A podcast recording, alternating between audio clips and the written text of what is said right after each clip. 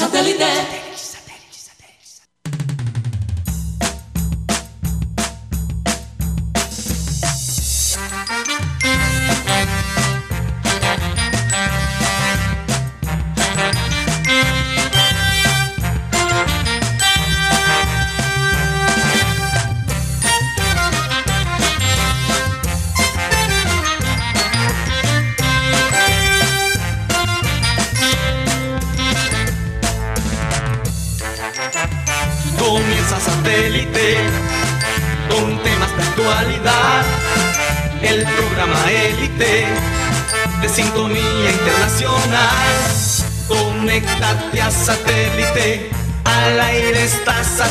Satélite. Satélite.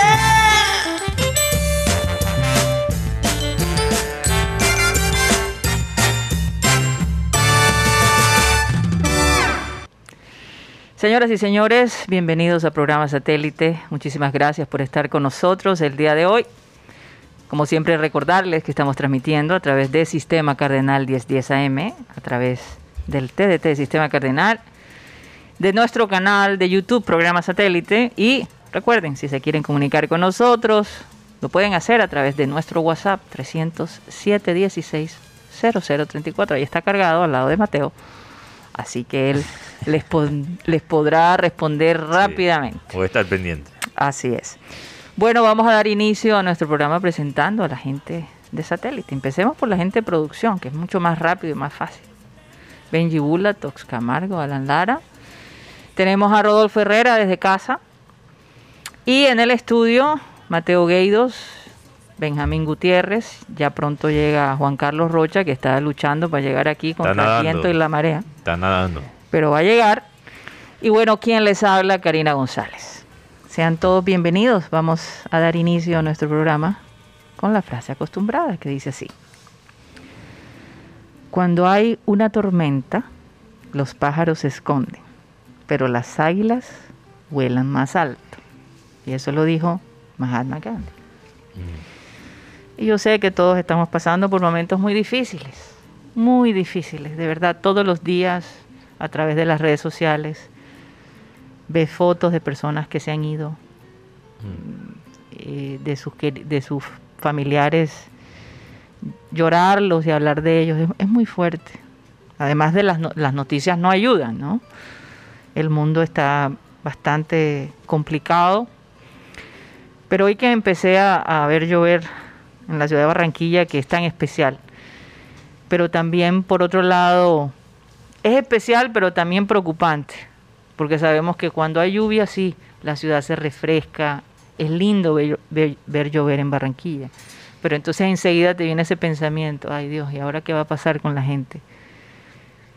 De, los barrios menos favorecidos, ¿verdad? Que, pierden a veces sus casas, que se inundan, en fin, es, es, es un contraste un poco complicado.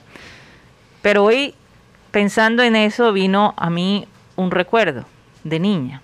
Yo quería preguntarle a mis compañeros, cuando ustedes ven llover, cuando ustedes ven llover, ¿qué les viene a la mente de su niñez? Empecemos por el mayor de todos, Rodolfo Herrera. Bueno, oye, la verdad que vamos a hacer. Oye, sí. se me está regresando el, me está regresando el, retorno. O sea, está, un poquito, está un poquito ya, ya se mejoró. Ok. okay. Pero te escuchamos eh, bien. Sí. Qué bueno. Eh, no, yo recuerdo, yo recuerdo esas vivencias de, de niño y de muchacho, ¿no? nos bañábamos en los aguaceros, era casi que una era, era un ritual. Que uno a veces medio caía en las primeras gotas y se quitaba la ropa, se ponía su pantaloneta o su bermuda y salía a encontrarse con la lluvia. Y de pronto escampaba y quedaba uno así como... Como, pollo mojado. y, bueno, eh, pero de resto, eh, a veces uno salía a caminar, no sabía ni a qué, ¿sabes? Vamos a correr y salía uno a trotar, pero eh, recuerdos muy, muy bonitos. Inclusive esa costumbre que tienen algunos que es, intrépida, es atrevida y en algunos casos es hasta un intento de suicidio, de bañarse en los arroyos. Yo de niño me bañaba en los arroyos de por la casa, claro que no eran esos torrentes que se ven en televisión, sino corrientes mansas, con todo y lo insalubre que eso puede ser. Y usábamos, recuerdo que había un, lo que decían las, las abuelas, un, un pretil, o sea, un piso alto. Sí. Y ese piso alto era de un cemento pulido y entonces nos deslizábamos ahí como si fuese un tobogán. Y la pasábamos muy rico, la verdad. Y a veces esos aguaceros que eran larguísimos, de aguaceros de dos y tres horas, de verdad que era, era algo especial. Pero eh, lamentablemente eso cambió demasiado. De hecho, hoy día los jóvenes que salen a, a las calles en horas de lluvia es hacer vandalismo y nos vemos acá en la zona de la circunvalar, al norte de la ciudad, que encierran a los vehículos, los levantan a piedra, arman unas peleas de pandillas, de, pero se lanzan unas rocas, unos peñones, como dice uno. Y bueno, uno dice, oye, ¿qué tiempo es aquello cuando éramos tan, tan comillas inocentes, ¿no? Porque, porque eso se perdió, o sea, porque la gente perdió por, el por el acceso a la información. Sí. La tecnología. La verdad, la verdad, eran momentos muy agradables. Muy ingenuos. Es que eh, de alguna manera se pierde la ingenuidad con tanta información que nos llega a las manos. A la, misma vez, a la misma vez también veo en estos tiempos gente que, por ejemplo, está armando y cobrando por hacer puentes ahí. Ah, sí, eso toda la vida ha sido así. Toda la vida. Toda la vida. Bueno, no, eh, pero todavía se ve cosas así. Es lo que quiero decir. Rodo tiene toda la razón. Yo no sé. Se ve la malicia, pero también hay. Sí, pero es un rebusque, como decimos aquí. Una manera de rebuscarse, ¿verdad? Sí. Fíjate, Karina, que en el centro están esos tablones guardados en, los parqueaderos. Generalmente los parqueaderos. Sí y cuando y tienen sus patas montadas y todo. Apenas cae el aguacerito porque la gente sabe que si no llueve en el centro está lloviendo por arriba. Sí, sí. Al centro va a llegar el agua porque obviamente es el, el declive natural de la ciudad. Sí. Y bueno, y la gente se rebusca, se gana su, se gana su algo. Eso es verdad. Fíjate que a mí, sí, a mí se me, perdón. Tranquilo. ¿Qué decías, Rod? No, disculpa que me extienda, pero una vez iba, yo tenía una camioneta en esa época y había un tipo, esos cobrando con el puentecito para cobrar. Y yo iba de un afán tremendo, no se imaginan por qué. El tipo me dice que aguante, y yo le, yo le dije que no, yo seguí derecho. Entonces yo veo que el tipo se agacha a la altura de la llanta de la camioneta y yo seguí, le di. Como a las dos cuadras, el carro me dicen, ¡ay, te estás despichando! Y yo le dije al ¿y qué? Es muy grande. dice, está botando todo el aire. Quedé como una cuadra, quedó, quedó el carro tirado. El hombre del puente, cuando se agachó, le metió una puñalada a la llanta. Tú sabes que el costado de la llanta es muy frágil, ¿no? Sí, claro. Le metió una puñalada a la llanta y eran las 6 de la tarde en el centro, calle 30 y pico con la, con la 45. Y tú que ibas de, rapidez y ahora te tocó esperar más la cosa. No me imagino esa situación. Difícil. Pero yo, yo viendo llover tuve un recuerdo muy especial. Eh, recuerdo a mi papá enseñándome a hacer barquitos de papel. Para echarlos en los pequeños arroyitos que se armaban cerca de la casa. Como ver el seguimiento el recorrido, ¿no? Pero lo más lindo es el momento de, un padre enseñarle a un hijo a crear algo con sus manos, ¿no? Es, es, algo, es una experiencia muy bonita y encima ver, entonces poníamos, cada una de mis hermanas ponía su barquito para ver cuál, aguantaba más. A, veces ganaba, a veces no, pero eh, eh, era una manera de entretenerte y de eh, tener tu mente creativa activa, ¿no? Yo me imagino que Rocha, que ahora está aquí con nosotros, llegó al estudio en una en una una llanta de carro, seguramente. yo, me lo imagino ahí surfeando en el arroyo, llegando... No, ese era antes, porque ya no hay arroyos acá para, acá para el norte. Yo vengo, desde, yo vengo desde Puerto ah, Colombia. Ah, verdad, desde Puerto Colombia. Y está lloviendo, es todo el Atlántico que está lloviendo. Inclusive hay sectores en Barranquilla que cayó granizo. ¿De verdad? Sí, cayó granizo en Barranquilla. Sí. sí, No sé si es para el centro o sur de la ciudad. En Soledad ya está lloviendo. Y con relación a la lluvia, ¿qué recuerdo? Recuerdo es el arroyo donde, allá donde mi abuelo, allá en, San Roque, que se metía el arroyo y nosotros lo sacan del agua del garaje. O también cuando estábamos en, eh, por la casa, en un recreo, que salíamos a jugar fútbol. Ah, también sabroso, ¿no? O, o visitar el arroyo que pasaba por las 53 con 38. Que ver. Yo me es que la ciudad se paralizaba. Se paralizaba. No había nada que yo hacer. Me acuerdo, yo me acuerdo una vez que nosotros nos metíamos en los arroyos cuando estábamos pelados y yo llegué sin chancleta y me ¿tú dónde están las chancletas? Y yo, se fueron. se fue el arroyo, pues me llevé una limpia. De cosas no te llevó el arroyo a ti. Oye, y yo preguntando cosas románticas y todo, y, llega Rocha y, resulta que se llevó la chancleta voladora. Bueno, yo, te puedo, seguir ahí la, corriente, eh, Karina, porque para mí el arroyo representa, más allá de un recuerdo, representa eh, la, condición, eh, nuestra condición en el Caribe, no solo en Barranquilla. Porque, ¿qué es el, el arroyo? Es algo bello, pero también peligroso. Sí. Y ahí hay un simbolismo bastante que, nos representa bastante. Bello cuando estás en las basuras. No, y, no yo sé. Fíjate, Karina, que no sé si Rocha, si Rocha se acuerda de un técnico de Junior que se llama Salvatore Capitano. Salvatore Capitano. Argentino que vino por allá en los años 2000 y pico. Ajá. estábamos en el hotel de concentración del Junior y se manda ese tremendo aguacero. Y ya, que Salvatore, oye, profe, ¿dónde va? No, voy aquí a la esquina y ya regreso pero está lloviendo. No, no, yo, voy en el carro. Y cuando el hombre estábamos en la 52 con 75, se mete el arroyo ese que pasa por ahí. Y dice, mira, te quiero preguntar una cosa. Mm. ¿Eso que está en la esquina qué es? Yo, ¿pero qué se refiere? ¿La corriente tremenda ese que está pasando? Ah, no, eso es un arroyo. ¿Un arroyo? Mira, eso es un espectáculo, che. Eh, eh, ustedes los barranquilleros, ¿por qué no, no promueven eso? Eh, puede, entrar caravanas turísticas, esto es como Venecia. Eh. Yo le digo, pero es que el asunto está en cómo hace la gente para traer a ver arroyos si no se sabe cuándo va a llover. Esa es una buena pregunta, ¿eh? Esa es una buena pregunta. Hay que buscarle solución, pero voy a estudiarlo porque me ha nacido una idea. Se, se quedó con las ganas de. Bueno, Yo me imagino que ya después se adaptó a la ciudad y dijo, esto hijo de madre arroyo. se fue porque no dio chicle. Pero, es verdad, que las cosas aquí también, no solo el arroyo, pero, pero otras cosas de Barranquilla que son, para nosotros son cotidianas, pero la, la gente llega de otras partes, son exóticas, son, interesantes. Eh. Pero, pero ver a un, por ejemplo, ahí está mostrando un taxi que se lo está llevando la corriente, es bien exótico, ¿no? Sí. Sobre todo para la persona que estaba perdiendo el, el carro. Eh, pero fíjate que yo estaba pensando en Venecia antes, antes de, ese cuento de Rodo. Me imagino que tú de niño cuando veías eso te imaginabas, no, no, a medida que fue pasando el tiempo, fuiste comprendiendo. Claro, bueno, yo era, cuando visitaba de, otra parte, obviamente cuando no vivía acá, era algo, o sea, captaba mi imaginación. Sí, sí, sí. Antes de saber lo que realmente era el arroyo para la ciudad. Sí, y lo que, las consecuencias. Pero, si tú le dices a alguien, a un europeo, no, en, Barranquilla se, se, arman unos ríos en las calles y... Ay, eso es de una. Lo graban, lo graban. y, y, piensan en Venecia. No, y la gente de Venecia, porque pensamos en Venecia, uh, Venecia. La gente de Venecia también sufre con las vainas que yo. Pero la gente paga plata para mojarse. Es como nosotros ver, ver la nieve.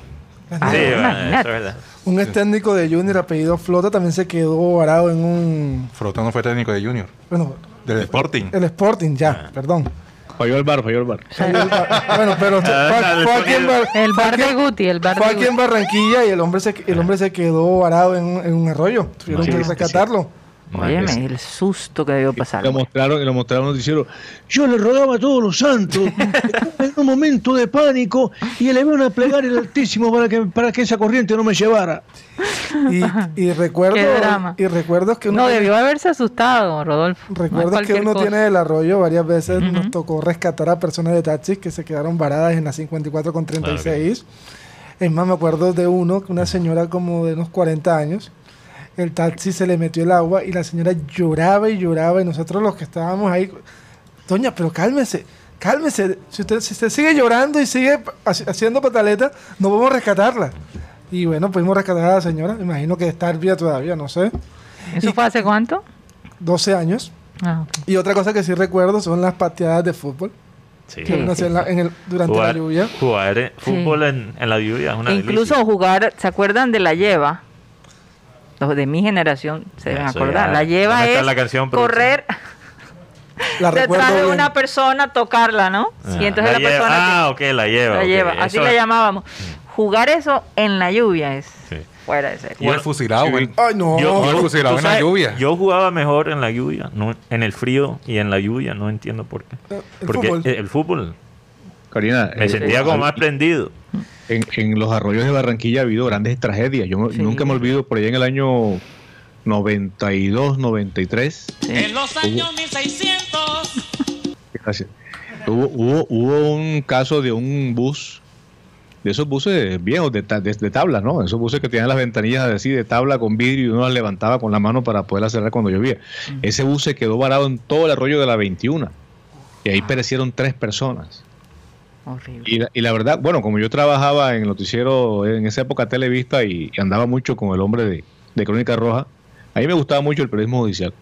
Me sigue gustando, entre otras cosas. Sí. Y fuimos a ver, y fuimos a ver cada uno de los, de los casos. De verdad que eso, eso fue inolvidable también.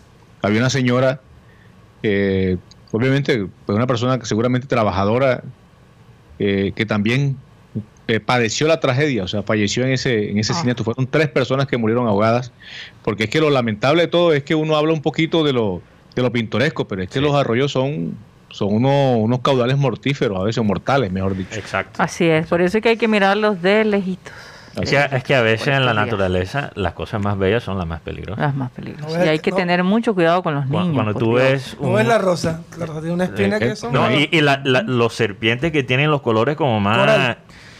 Son los más peligrosos. Sí, entre más brillantes, más Sí. peligrosos. Hoy, es- Bueno. hoy es el Día Internacional del Jazz. Del jazz. Del jazz. ¿Del el jazz o el jazz? Del jazz. Del jazz.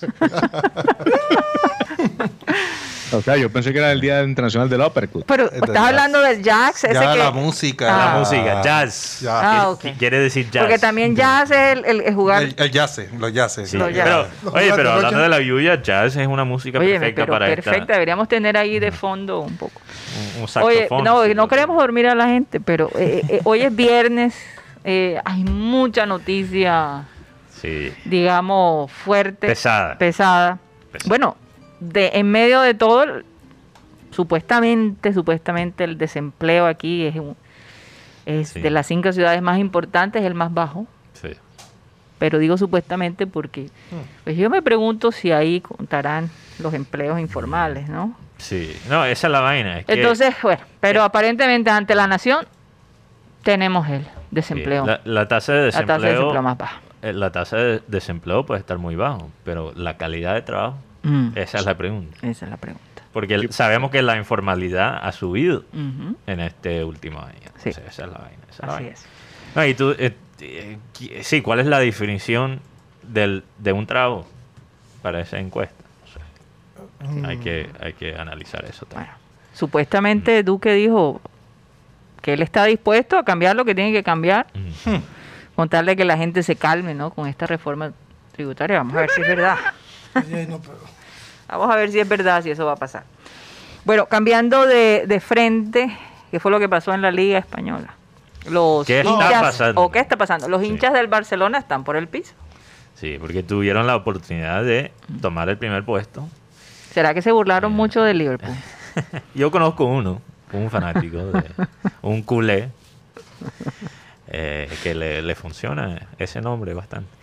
Eh, Un fulé. un Tú nada más oyes la risa bajita de Cuando, cuando escucho la atrás. risa de Roda, a veces pierdo la paloma, porque me provoca reírme también. Paloma, voló. Pero tuvieron la oportunidad de tomar ese primer puesto contra Granada. Jugó eh, Suárez. Luis, El Suárez. Luis Suárez, que Mm. no es el Luis Suárez del Atlético de Madrid, Luis Suárez Sí. fue el, pro- el promotor colombiano. de la- del segundo gol del equipo. El gol ganador. Sí, el gol fue de Jorge Molina, un jugador vi- Sí. vicario o vetera- veterano, Ujú. porque esos juga- en España hay tres tipos de jugadores. Están los jugadores alevines, los, los más, más 25-26, están los vicarios. Él es, Él es vicario. Él es vicario. Sí, no, no, no. Pero Es la palabra castiza, Rocha. yo, yo no lo recuerdo. Por no decir viejo. No, no recuerdo una liga española tan apretada como esta. O sea, hace Sí. ya varios años. Porque no solo tienes Atlético Madrid que está de primer puesto. Y de vaina lo ha, mantenido. Porque hace cuatro meses pareciera que Atlético Madrid lo iba a ganar sobrado. Y ahora la vaina está apretada entre Atlético Madrid, Barça, Real Madrid, o sea, lo mismo de siempre. Pero Sevilla está ahí de cuarto con 70 puntos, 3 puntos atrás. Entonces es una vaina bastante interesante. También esta mañana estaba analizando, eh, o sea, ¿qué, qué le espera a Barça en este nuevo futuro con Laporte como presidente. Em, una de las cosas en que se quiere enfocar el aporte es la aporte, ¿verdad? La porta. La porta. La porta, perdón, la porta. La porta. Es eh, básicamente darle más protagonismo a la Masía de nuevo. Que la Masía obviamente es eh, la academia de Barça que ha producido tantos talentos y, Sí. Y obviamente de ahí vienen jugadores como Messi, eh, Fábregas, Piqué. Entonces, ¿qué pasa? ¿Cuál es el reto? Primeramente, enfocar- enfocarse de nuevo en la técnica y la inteligencia, porque supuestamente la Masía ha cambiado a enfocarse en atributos físicos. Y es importante También pensar en eso, porque sí. eso también aplica aquí en Colombia. Mira cómo ha- se ha desarrollado el fútbol nosotros. Mm. Ahora me importa más los atributos físicos que la inteligencia. Lo ideal es tener las dos cosas. Por eso es Entonces- que jugador morochito. Eh, bueno, Un, oche- uno- un 85 más o menos es lo, la lo, que, lo que quieren los técnicos o veedores, sí, con unos 80, 90 kilo- kilogramos sí. y con un buen cabeceo. Pero, pero esta es la clave también. Esta es la clave en este análisis de, la masía. No solo es suficiente el desarrollo de los jugadores. Y esto lo menciono porque aplica con el junior también. Si tú no estás desarrollando técnicos con los jugadores jóvenes que saben cómo utilizar esos jugadores, no valen nada. No valen nada. O sea, la, época de éxito eh, la, época de gloria del Barça vino porque tenía no solo jugadores que subieron desde la Masía, pero también técnicos que subieron de la Masía y sabían ya cómo usar esos jugadores. Guar- Guardiola estaba en la Masía. Tito Vilanova trabajó en la Masía. O sea, hay, un- hay varias generaciones de, de- de técnicos del Barça que tuvieron esa experiencia. Mm. Entonces yo, yo me pregunto, ¿Por aquí- qué, por qué no tenemos la masía aquí? yo, yo sé, yo sé, pero esa, esa es la vaina. ¿Tú sabes por qué? Y con tanto talento. No es por el talento, porque aquí, Talento hay. aquí hay talento.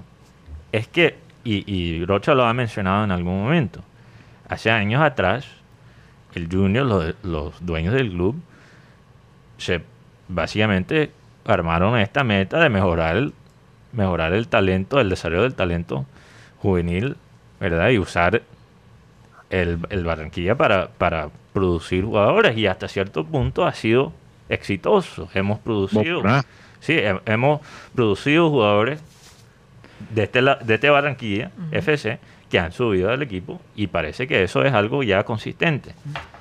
Pero ¿dónde está el desarrollo de los técnicos? Sí.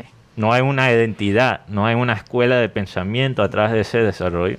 No lo hay. Entonces, cuando llega al primer equipo, ¿verdad? Eh, pueden ser víctimas del, del técnico que ya está dirigiendo Oye, a lo mejor Teo, cuando se retire, puede eh, eh, entrenar muchachos que eh, él podría ser muy bueno en eso. O- Incluso en la entrevista que tuvimos con él, Sí. ese es su mayor deseo. Aquí hubo un técnico, no recuerdo quién fue el que me dijo aquí, que me dijo.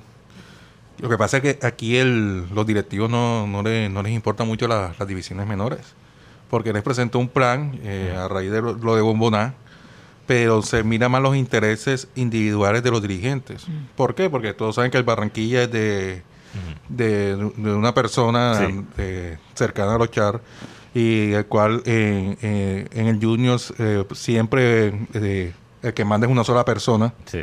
el cual que ya si ya el presidente tienen algún alguna logística o algún plan para ese semestre de, de- de impulsar a los Sí. a los juveniles, pero no, eh, trae una figura o trae otros jugadores eh, eh, por, por el amigo empresario, entonces se, se Sí, todo eso al piso. Entonces, Si hay otra persona como presidente, le meten la mano por Detroit y lo usan como un títere. O sea, en pocas palabras, no, no, no se respeta de pronto el plan o, o- o el manejo que, que se quiere de pronto de manejar las divisiones menores, impulsar eso- esos nuevos talentos.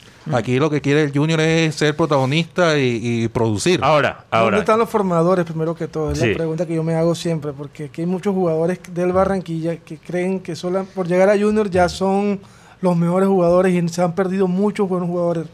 Hablemos de dos casos muy importantes. Diego Causado, un jugador impresionante. Rocha lo vio jugar, estuvo en Selección Colombia.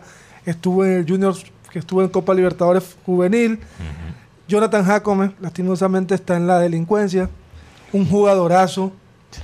Darwin Araujo, tremendo jugador, tremendo prospecto. Se necesitan, se necesitan mentores, líderes. Lastimosamente para este hombre fue asesinado. O sea, se han perdido muy buenos jugadores. Y, seguimos con el mismo, el mismo círculo vicioso. Es, es, que eso es lo que pasa, Guti, cuando tiene gente que está manejando estas divisiones inferiores, que están buscando el cheque rápido y no realmente tienen la meta de desarrollar los jugadores, no solo como jugadores en la cancha, pero como personas. Pero eso también es producto de un sistema que está dañado, no solo el sistema de cómo trabaja el fútbol en Barranquilla, pero cómo funciona en general. En todo Colombia. Mira, mira, nosotros no lo hablamos aquí en el programa, pero lo que dijo eh, Luis Fernando Suárez sobre la liga, estoy completamente de acuerdo con él que hay que, hay que cambiar la liga a un sistema de calendario. Porque es que no solo afecta al producto que vemos al, nivel más alto, pero también afecta todo el sistema de desarrollo del jugador en Colombia. Porque, ¿cuál es la razón que los dueños de Junior no pueden pensar en dos, tres años? Es que se necesitan resultados ahora. ¿Y qué es lo que te da resultados de, la manera más rápida? es sacar un equipo de puros matarif. Eso es lo que funciona en, Colombia. porque tenemos un sistema que, que, básicamente favorece a esos tipos de equipos. Y la hinchada tampoco te, te, permite, un proceso. ¿Mata qué? Matacongo. Matacongo. tampoco te permite un proceso y además el calendario o la forma del torneo no te permite hacer un proceso. ¿Por qué? Porque a los dos, porque a ya pierdes dos partidos, ya empiezan, entonces empiezan desde la prensa, desde los hinchas, saca el técnico. Entiendo eso, Guti, y empieza el tema del descenso. O sea, todas esas cosas hacen parte de un mal un mal, un mal calendario. Pero lo que los hinchas quieren es, lo que ellos exigen son títulos. Entonces, si tú, o sea, la culpa no es de, los hinchas. Porque ellos simplemente están exigiendo lo que ellos quieren ver, lo que son muchos años de esa expectativa. No, es, es, síntoma de nuevo del, del sistema. Mal sistema. Sí. Yo pienso que los que quieren títulos son los directivos, porque saben que hay doble negocio en el año. Claro nosotros que vivimos los calendarios esos de año completo, es más, hubo un torneo que se jugó año y medio. ¿El nivelación? El nivelación, porque se arrepintieron de hacerlo de hacer lo que inicialmente habían propuesto y entonces eso de la marcha, no, esto no podemos hacer, eh, establecer un campeón todavía, entonces prolonguemos los cinco meses más. Y son los directivos, porque es que al hincha tú le dices, mira, eh, el calendario va a un año y, también adaptarlo, ¿cierto? Que, que se adapten nuevamente o se readapten a esa, a esa característica de, campeonato, porque, bueno, son ambientes distintos, pero en Europa se calan un, torneo extenso en el que gana el mejor de todos. Acá, en nuestro ambiente siempre, desde que yo tengo memoria, salvo el torneo que el del año 95 que ganó Junior, que fue un todos contra todos, de resto todos tienen fases, o sea, clasifican los ocho primeros, que van a dos cuadrangulares, en una época fue un octogonal, en fin, pero nunca se ha establecido eso del todos contra todos y que el mejor sea sea el campeón. Aunque yo creo que eso, pues en nuestro ambiente sí quedaría muy pesado, porque aquí la gente cuando vea que un equipo eh, picó en punta y ya es inalcanzable, pues van a perder interés. Sí, sí, eso es verdad. pero hay, soluciones a eso. Lo podemos hablar en otro momento. Quiero, pero, quiero hacer un cambio porque esto es importante. Al fin Teo va a jugar contra Santa Fe el domingo. Ya tiene la alta médica, pero hay que ver la alta deportiva como está el hombre. Porque no ha entrenado. No ha pero él quiere, él quiere jugar, ¿no? pero el, tema, el, tema, es la parte física, no, mm. no sé. No, porque la gente dice, no, que Teo escoge los partidos. Y bueno, esa es la sensación muchas veces. Claro, es la sensación que, que Pero no necesariamente es verdad. Pero en este caso yo creo que eh, realmente el hombre está... Está lesionado. tú sabes, o sea, yo, con el hecho de que no fue a Argentina, eso, lo, demuestra todo. Tendría que ser algo realmente porque él expresó el deseo de y, y sabemos que Teo incluso ha jugado lesionado antes. Sí, sí. Entonces, no, no creo que, sea por eso en este caso. Pero ojalá que esté, ojalá que esté listo para Santa Fe. Y si no Santa Fe, que coge el ritmo para el partido contra Fluminense. Porque yo me imagino que Amaranto va a rotar para este partido. Porque primera, primera, no, no, no, de Santa Fe el domingo. Ah, del Santa Fe, sí. Por- claro. Porque primeramente Santa Fe no tiene la ventaja de La altura. la altura. Van a jugar en Armenia. 20, Ah, Y- 25, y, dicen que está 23, lloviendo, que ha estado lloviendo por allá, 25, 23 Sí. grados. toda la semana ha llovido en, en Armenia. O En sea, Armenia. que ¿cómo estará eso, Dios mío? Sí, bueno. Entonces yo, yo creo que es posible que Amaranto, es posible que él saque un equipo que salga más a apretar el partido y no propiamente ganar. Jugadores como Dita, que no va a poder estar Sí. contra el equipo fluminense. Fluminense, entonces, claro. Y bueno, Me imagino que Ángel, quizás Homer Martínez van a jugar. ¿eh? jugadores Biafara. como... Biafara va, porque Piedradito Sí. no puede No jugar. puede ver. La última que jugó Junior en, en Armenia fue contra el Cúcuta. El Mm. primero Cúcuta. de noviembre del 2020 ganó Junior cuatro goles por uno. Goles de Borja, C3. Y me falta uno, ¿ves? Carmelo Valencia. Mm. Carmelito Valencia. Ay, Dios. Hombre. Bueno, eh, ¿por qué no nos vamos a un corte comercial y ya regresamos? Satellite.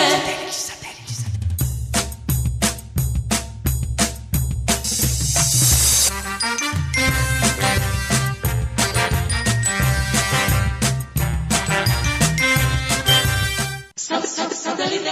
Satellite. Esto es satélite transmitiendo a través de Sistema Cardenal 1010 AM.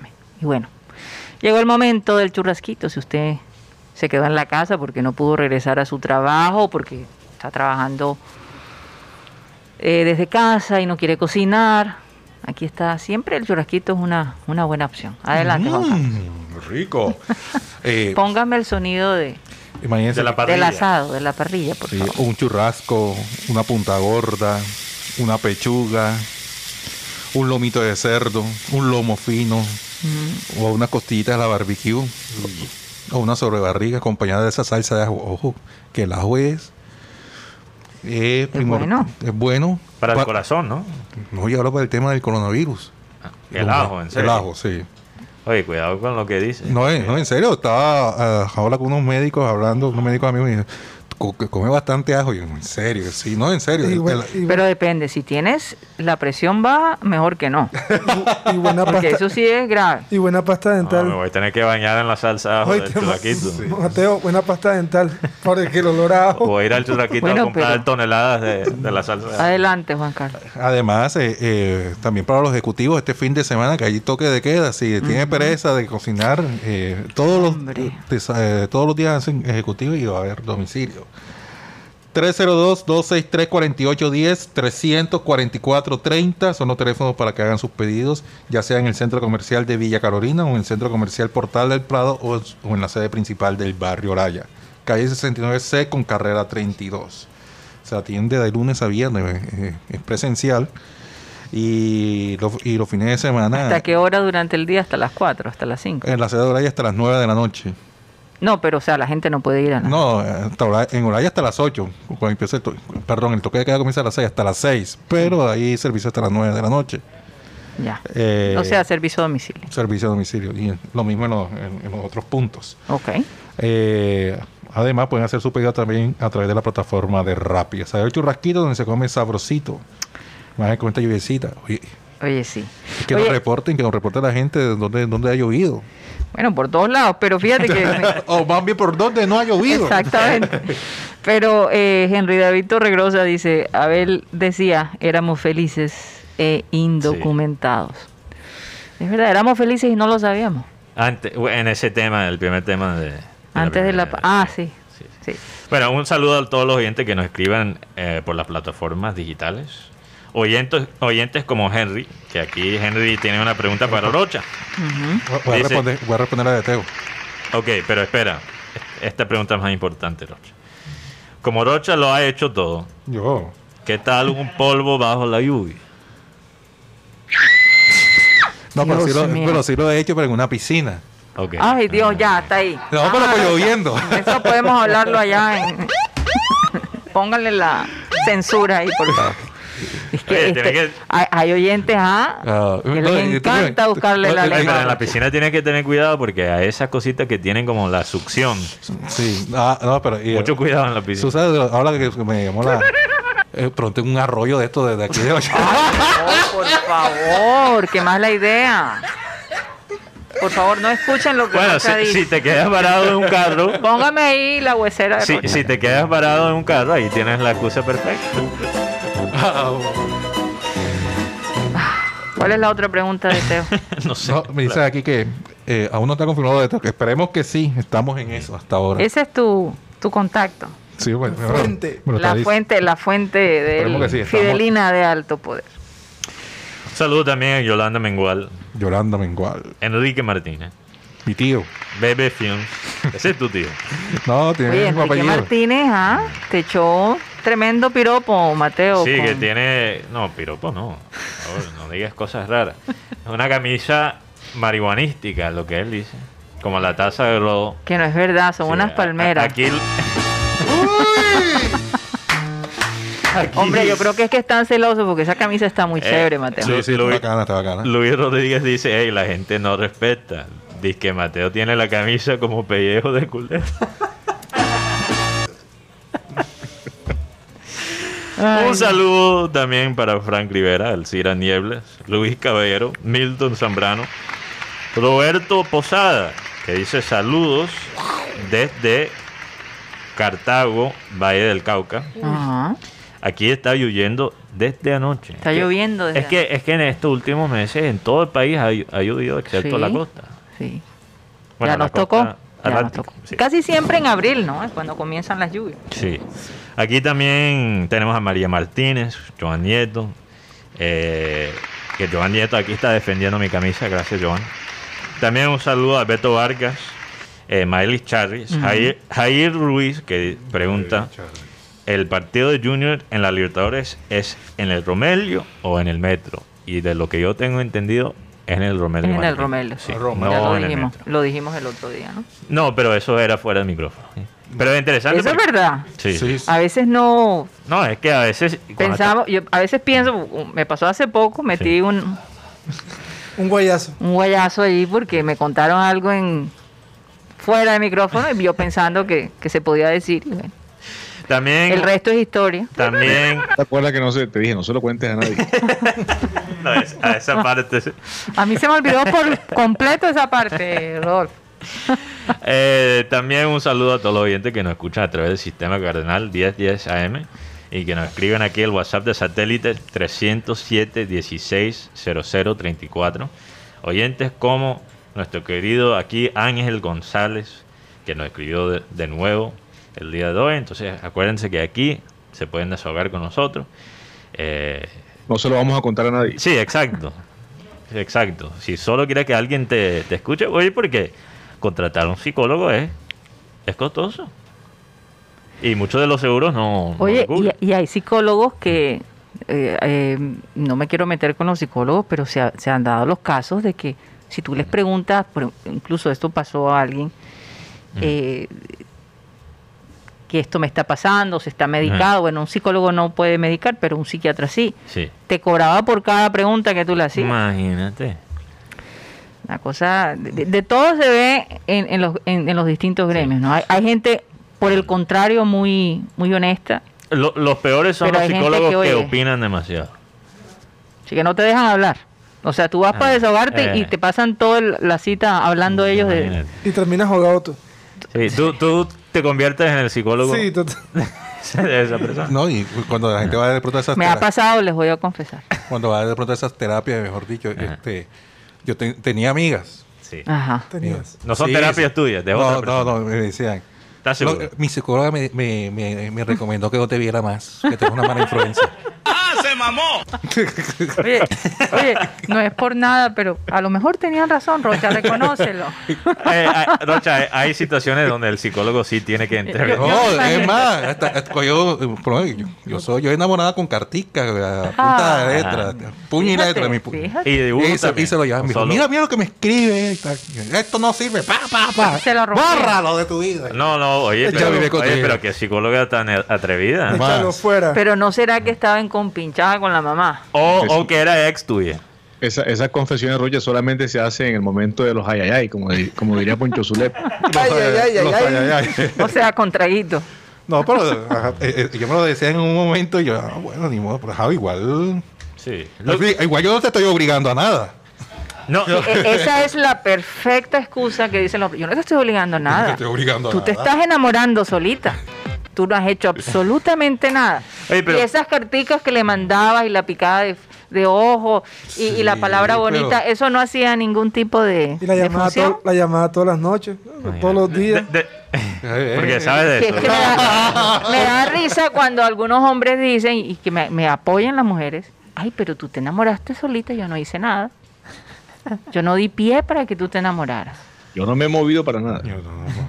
Sí. No, no es por nada. No me, como dijiste, Karina, no me quiero meter con los psicólogos. No, Ah, no, muy no, duro. yo pero, tengo pero debe ser. psicóloga y sí, pero sé. debe ser muy difícil encontrar psicólogos buenos en Barranquilla. Porque primeramente es parte de nuestra cultura siempre opinar. Aquí en Barranquilla no se puede desahogar porque tú sabes que la persona va a dar su opinión. No, o sea, Fíjate, marica. fíjate O que te vacila. Bueno, yo estoy de desacuerdo contigo, Mateo. o, o le cuenta a todo el mundo. O te vacila. Eso no, pu- no es así. O no va a pasar nada de lo que quieres que pase. O sea, unos cuantos no van a dañar el prestigio de otros. Estoy de acuerdo. Rodolfo dice Yo que no sé. Yo, yo solo estoy hablando culturalmente, debe ser. Tú solo sabes que nada sabes. Yo sé quién sabe lo que usted no sabe. ¿Qué vas a decir, Rodolfo? Abel decía que, lo, que, ta- que Barranquilla estaba llena de psicólogos, que eran los, Sí. los drivermen.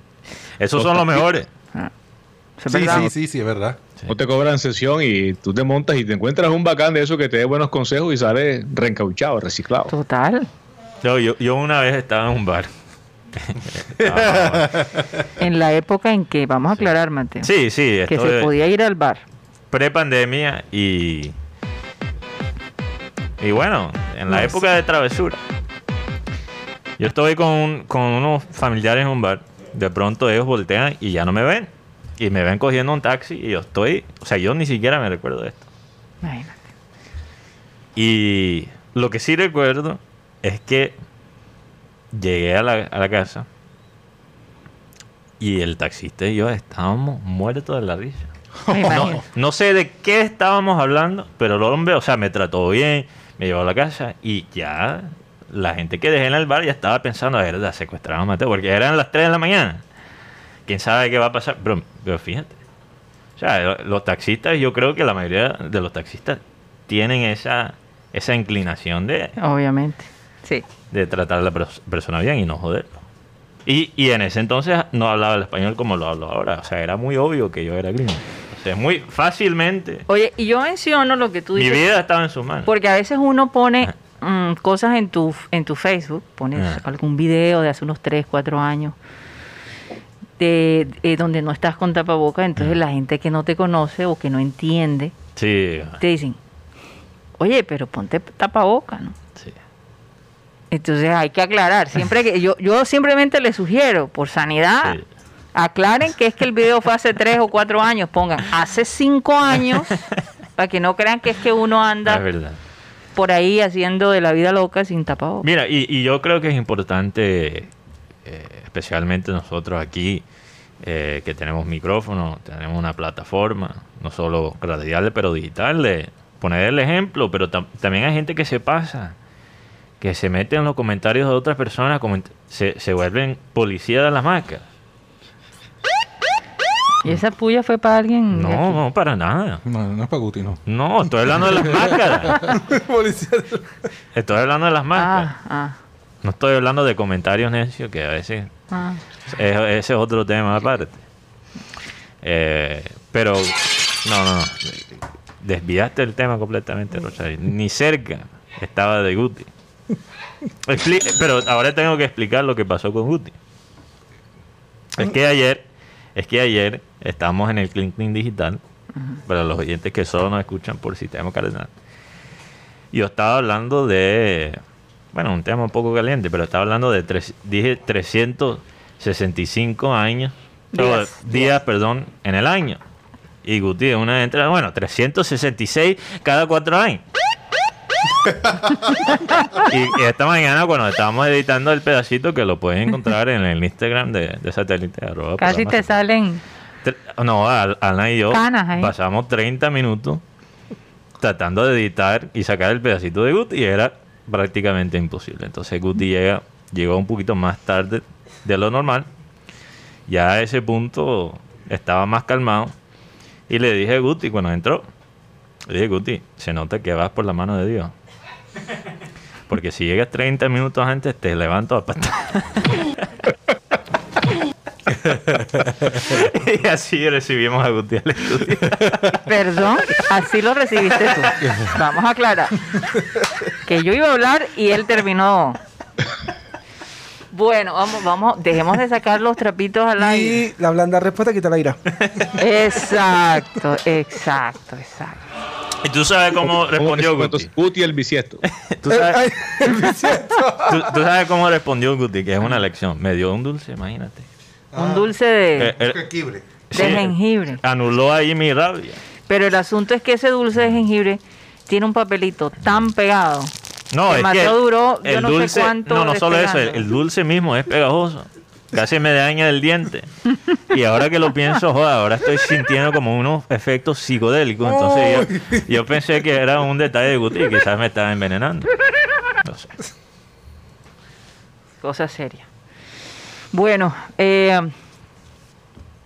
hoy reportó Estados Unidos un bajón tremendo en, en contagios y en muertes en los Estados Unidos. Y, por supuesto, están diciendo, gracias a la vacunación, se ha podido bajar esa, esos números, ¿no? Es, es por eso que, bueno, cada vez que yo veo que dicen, bueno, llegaron 45 mil vacunas, llegaron 549 mil vacunas, llegaron. Digo, Dios mío, ahí vamos. Eh, como tortugas, pero ahí vamos. Y no tenemos que lidiar como una población, repito, como la que tiene que lidiar India. Que es algo impresionante. También en Israel hubo una Sí. situación muy difícil. Pero, pero ahora Israel es ejemplo para el Sí, mundo. no, incluso, fíjate, curiosamente hace poco me llegó un video de la gente de Israel quitándose el tapaboca, diciendo Sí. que ellos viven felices sin tapaboca, ¿no? Y es verdad. Es verdad. Porque ellos creo que fueron el primer país en llegar a- al 70% de ya la gente vacunada. Sí. Es que lo que pasa es que ellos hicieron una comparación entre Chile e Israel. Israel y Chile llegaron a 70%, o están llegando a 70% casi al mismo tiempo. Van Sí. como una trayectoria muy parecida, pero Chile no controló el contagio. Mientras Exacto. que Israel hizo Sí las dos labores. Ujú. O sea, es que hay- no se puede hacer una sí, y desatender la otra. Es, es por eso que el gobierno de los Estados Unidos atesó un poco las clavijas con la bioseguridad Sí. Y empezó a vacunar agresivamente. Claro, no nos podemos comparar con Estados Unidos cuando ellos producen la vacuna. Pero en los eh, laboratorios en India se hacen las vacunas para Pfizer también. Y en este momento hay un grupo de laboratorios que no han podido fa- eh, fabricarlas. Es por eso que es realmente preocupante lo que está pasando en India. Sí. Incluso la cepa de India parece que ha llegado a Inglaterra, Sí, Dicen que la cepa de India no es tan contagiosa, pero es más letal. pero es más letal. Entonces, Bueno. Eh, mientras tanto seguimos viviendo Sí. con el tapaboca. si me permiten, regresando al fútbol, también un tema serio, para ya salir de, de todo esto, para después relajarnos en el Clinton Digital, porque es viernes. Aunque es un viernes con sabor, no sé, de lunes Con o sabor a martes. domingo. Se me olvidó por completo que es viernes. No, y con la expectativa de que ya nos encierran hasta el próximo lunes. No, y que Junior pase a las semifinales. Pero bueno, eh, la UEFA, la FIFA, muchas organizaciones del fútbol a nivel mundial se han unido a un boicot de las redes sociales este fin de semana. Creo que hasta el lunes, no sé a qué Eh, hora. comenzaron hoy a las 9 de la mañana eh, y se termina el lunes cerca a medianoche. Sí. Ahora, ¿qué pasa? Esto, esto, esto comienza con el boicot de Thierry Henry, obviamente un ícono del fútbol francés y de Arsenal en Inglaterra.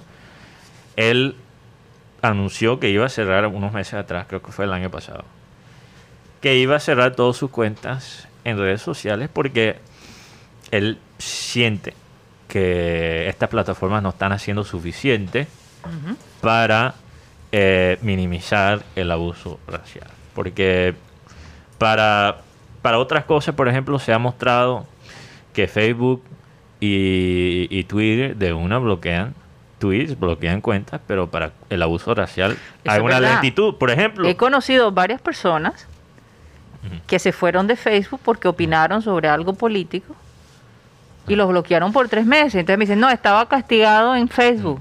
No, bueno, lo que pasa es que más que todo se ha visto que la gente quizás es bloqueada por compartir misinformación Mm. sobre... No, o- pero también por opinión.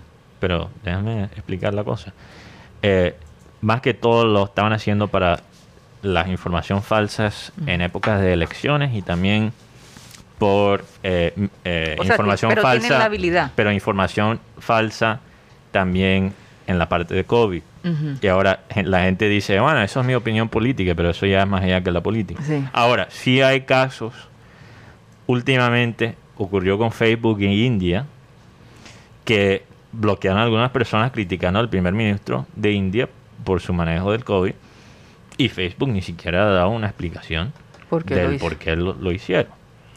O sea que lo que quiero decir es que ellos tienen la habilidad Sí, tienen la, habilidad. para censurar. Pero, pero tienes que tener cuidado porque no es que simplemente están bloqueando por opiniones políticas. Sí, tienen que ser algo Relacionado o... muy específico. Sí, el año pasado era relacionado con las elecciones y también con COVID. Ok. Entonces, pero de todos modos, el punto es por qué pueden caer encima de estas personas tan rápido.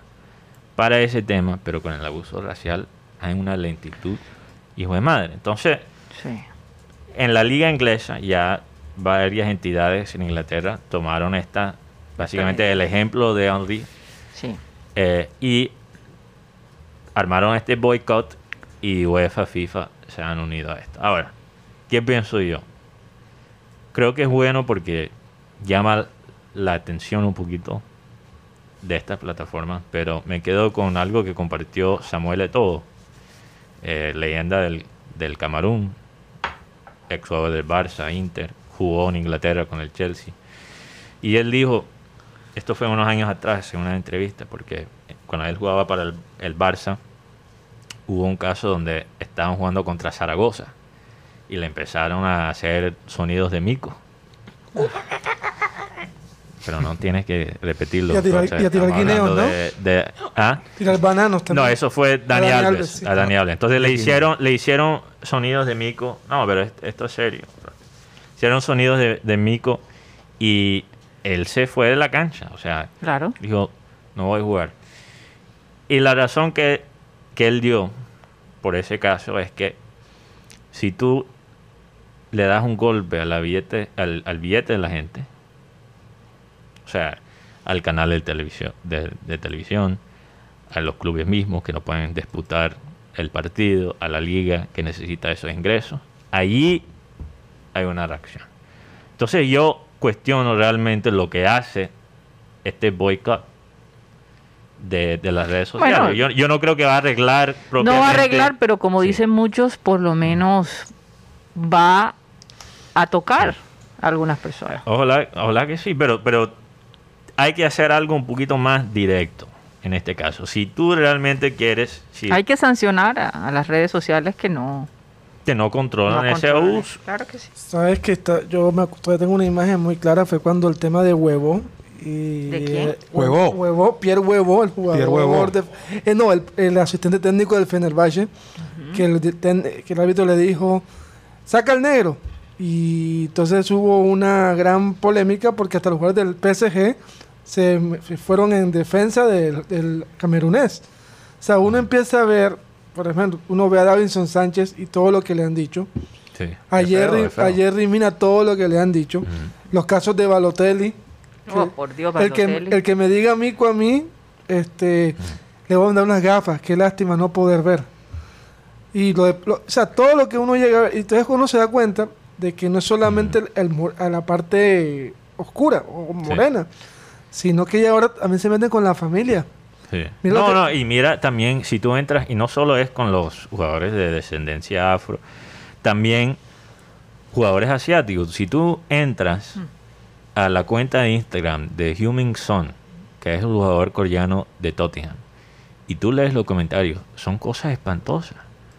Son realmente las cosas que le dicen en los comentarios a este jugador coreano es, son Yo, terribles. yo lo único que pienso es que una persona que se atreve a insultar a otra sin conocerla, por su apariencia, debe tener un problema mental muy fuerte. Pero, pero eso, eh, eso es lo único que revela es tú- el problema mental que el mundo atraviesa. ¿Tú, tú sabes por qué yo creo que, que o, o lo que yo creo que se debe hacer con estas plataformas? Porque la razón que, por ejemplo, ellos eh, quizás bloquean comentarios en contra del primer ministro de India es porque el primer ministro en India seguramente compra muchísimo publicidad a través de la plataforma de Facebook. Entonces están ahí guardando sus intereses económicos. Entonces, en el caso este del racismo, si realmente queremos parar este abuso que se comete en esta plataforma, tienes que joderle a las plataformas su capacidad de cobrar por publicidad. Entonces lo- las empresas mismas tienen que decir, ¿sabes que Nosotros no vamos a pautar por Facebook hasta, est- hasta que esta no, vaina. Australia no lo hizo. No, no, el de- lo de Australia fue, Fue algo diferente. O sea, completamente si, los, completamente si los diferente. equipos de los, los jugadores Mm. que son Digo, pero Australia se enfrentó a Facebook. Sí, pero fue un caso si completamente los diferente. equipos de los Sí. jugadores que son afectados por este tipo de comentarios se les cierran, como decimos, la, la, plata, la parte de publicidad a, lo- Sí. a las diferentes redes, van a sentir más y van a decir, ven acá, entonces vamos a hacer una política diferente para, para poder salvar nuestro patrimonio, pero también para tener nueva, más gente. Exacto. El, el- el cambio, y esto es que da elección para todo, todo. Mira la Superliga, mira todo, todo, y, y la reforma tributaria. El cambio en este mundo no ocurre si no tocas el, el- la billetera, El bolsillo. el bolsillo Oye, de pero- las pero- personas en poder. Y eso como parece que no funcionara aquí en Barranquilla, porque hay que ver la cantidad de multas que le ponen a la gente por la fiesta y todavía las fiestas siguen. No, pero siguen hablando de la gente en poder. Lo que pasa es que aquí, acuérdate, la Ah. multa es algo diferente. Sí, Estoy hablando de, de la persona sin poder contra la persona con poder. con poder, así es, así es. Cuando es el poder que trata de tocar el billete de la persona común, ahí ¿eh? se Ahí hay arma. problema. Bueno, nos vamos de Sistema Cardenal. Se quedó callado Rodolfo. ¿Todavía está ahí o se fue la luz en su casa? Yo No, creo- acá, se fue un rato, pero volvió antes de que arrancara el programa. No, estoy escuchándolo, pues me parece interesante el tema, ¿no? Ah, bueno. Ok, porque es que a veces pasa eso. Aquí a nosotros antes de comenzar el programa casi se nos va la luz. Sí. Bueno, eh, nos despedimos del Sistema Cardenal. Gracias por haber estado con nosotros toda esta semana.